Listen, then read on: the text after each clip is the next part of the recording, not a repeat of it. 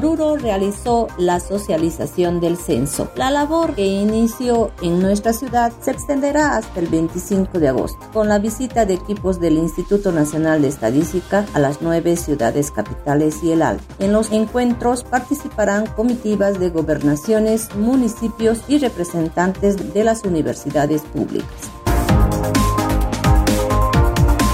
Oruro continuará con el horario de invierno para los estudiantes. A partir de este lunes, los departamentos de Santa Cruz, Beni y Pando volvieron al horario normal de ingreso a clases, mientras que La Paz, Oruro, Potosí, Cochabamba, Chuquisaca y Tarija mantendrán el horario de invierno de solo media hora, informó el viceministro de Educación Regular Bartolomé Puma. El horario de invierno ampliado de una hora fue suspendido, pero se mantiene el horario de invierno de media hora en el ingreso en la mañana y en la salida en la tarde.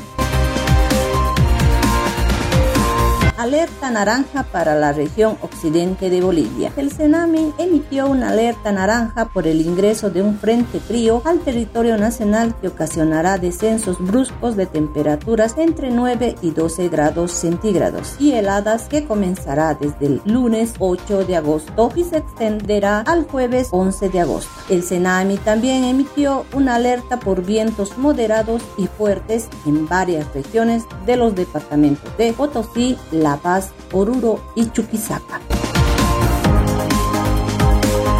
Estudiantes de diferentes unidades educativas pudieron desfilar este fin de semana. Los estudiantes del colegio de la ciudad rindieron su homenaje a los 197 años de Bolivia con las concentraciones y desfiles que recorrieron las principales calles. La actividad se concentró en la avenida cívica y sus alrededores, donde varios colegios del centro urbano hicieron su paso desfilando y mostrando fervor cívico al 6 de agosto.